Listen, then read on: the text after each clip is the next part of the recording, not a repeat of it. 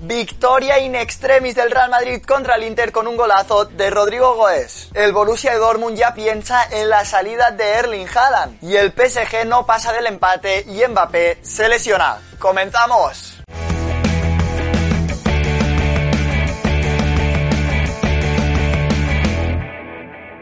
Buenos días, buenas tardes y buenas noches. ¿Qué tal estáis familia Post United? Espero que estéis todos bien y bienvenidos a un nuevo Post News. Empezamos hablando de los partidos que se disputaron en esta jornada de miércoles de la Champions League. Entre ellos, uno de los partidazos de este miércoles fue el Inter Real Madrid, que se jugó en Italia. Un partido en el que jugó Vinicius Junior de titular, Hazard empezó de suplente y atención porque también volvió David Álava. La primera mitad del encuentro fue muy disputada, incluso el Inter en varios momentos del partido se impuso al Real Madrid, aún así se fue al descanso 0 a 0. Y en la segunda mitad el Real Madrid presionó, fue más al ataque y en algunos momentos del partido sometió al Inter y locura absoluta en el final del partido en el Giuseppe Meazza. Y es que un gol de Rodrigo Goes en el minuto 89 a pase de Camavinga, ambos que entraron en la segunda mitad, le dio la victoria in extremis en el minuto 90 al Real Madrid. Y hablando del Inter Real Madrid, en el quiz del Post News os lanzamos atención la siguiente pregunta. ¿Cuánto quedaron la última vez que se enfrentaron estos dos equipos en Liga de Campeones? Si sabéis la respuesta, dejadla en comentarios y al final del vídeo os daremos la solución. Y en el otro partido del grupo D se disputó el Sheriff Tiraspol contra el Shakhtar Donetsk. Y saltó la sorpresa porque el Sheriff consiguió ganar 2 a 0 en lo que fue su primer partido en la historia de la Champions. En el grupo B de la Champions, el Atlético de Madrid se enfrentó al Porto y salió sin Griezmann de titular. Todo en un partido bastante atascado en la primera mitad que acabó 0 a 0 al descanso. Y en la segunda mitad siguió el partido muy reñido. El Atlético de Madrid sufrió en algunos momentos del partido, pero el partido acabó 0 a 0. Y partidazo en el otro encuentro del grupo B en ese Liverpool-Milan en Anfield que empezó de manera loca en la primera mitad. Empezó ganando el Liverpool ya en el minuto 9, pero el Milan fue capaz de remontar hasta el descanso en los primeros 45 minutos gracias a un gol de Rebic y a otro de Brahim Díaz. Y siguió la locura en la segunda mitad porque el Liverpool tiró de épica y con goles de Salah y Henderson acabó remontando el partido. 3 a 2 ganaron los locales. En el grupo C de la Champions se disputó un Besiktas Borussia de Dortmund en Turquía, un partido que acabó ganando el Borussia sufriendo hasta el final 1 a 2. Partido en el que volvió a marcar Erling Haaland que lleva 21 goles en Champions habiendo disputado solamente 17 partidos. Y en ese mismo grupo se disputó el Sporting Club de Portugal contra el Ajax en Lisboa. Partido con muchos goles en el que uno de los grandes destacados del encuentro fue Haller, el delantero del Ajax, que consiguió marcar ya dos goles en la primera mitad. Todo en un partido en el que un Ajax muy dominante de la mano de Haller, que consiguió marcar otros dos goles en la segunda mitad, marcó un póker, acabó ganando 1 a 5. Partido especial en ese grupo A de la Champions en el Brujas PSG porque empezaron de titulares Mbappé, Neymar y Messi. Debut oficial de Messi en Champions con el PSG en un partido que no empezó de la mejor manera para el club parisino. Pese a que Ander Herrera enmarcó el primer gol del partido, el Brujas luego supo empatar y acabaron 1 a 1 al descanso. Y asimismo acabó el partido 1 a 1, pese a que el PSG apretó y fue al ataque, Lionel Messi también tuvo alguna ocasión, no llegó el gol y empate. Y el otro encuentro del grupo A, otro partidazo, Manchester City contra Leipzig, el conjunto inglés se impuso ya desde el inicio del encuentro. Los Citizens se fueron 3 a 1 al descanso con goles de Marez, Ake y uno en propia puerta de Nordin Mukiele. Y en la segunda mitad siguieron los goles pese a que el Leipzig estuvo cerca, se colocó 3 a 2 en un partido en el que un Kunku marcó 3 goles. El Manchester City remató el partido con goles de Grealish, Cancelo y Gabriel Jesus y acabó 6 a 3. Y dejamos los partidos de Champions a un lado para hablar de la actualidad de los clubes, empezando por la del Real Madrid. Y es que Rummenigge, el exdirector general del Bayern de Múnich, concedió una entrevista para el diario Bild, para el medio alemán, y habló sobre la actualidad blanca. Allí reconoció que el Real Madrid intentó fichar a Robert Lewandowski y atención porque aseguró,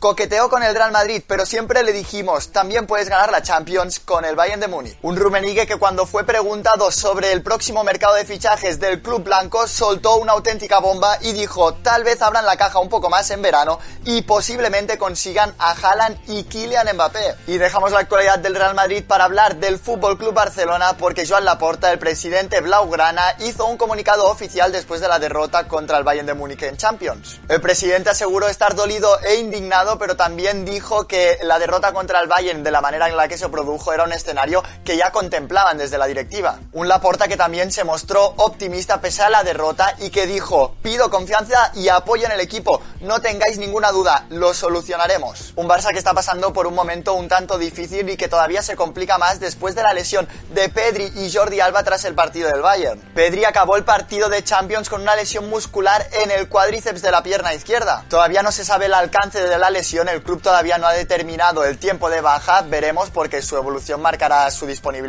Mientras que en el caso de Jordi Alba, el club confirmó la lesión en el bíceps femoral del muslo derecho. Un Jordi Alba que en principio estará un mes de baja y por lo tanto el siguiente partido en el que podría reaparecer sería el partido contra el Valencia del 17 de octubre. Así que se le acumulan las bajas a Ronald Koeman, pero hay una buena noticia en todo esto y es que Ansu Fati cada vez está más cerca de regresar a los terrenos de juego. Y es que el joven futbolista completó por primera vez desde su lesión una sesión completa de entrenamiento en esta jornada de miércoles. Un Ansu Fati que, atención, buenas noticias para los culés, podría llegar al partido del lunes liguero contra el Granada si evoluciona correctamente. Seguimos con el fútbol español porque habló Javier Tebas, el presidente de la liga, en la presentación de un nuevo acuerdo de la liga con Burger King. Allí siguió con su pugna con el PSG y con la liga profesional francesa y aseguró, el Real Madrid nunca podrá ser como el PSG porque el Real Madrid no hace trampas. Destacando que el club parisino tiene un gasto salarial de unos 600 millones de euros por temporada, una cifra totalmente desmesurada.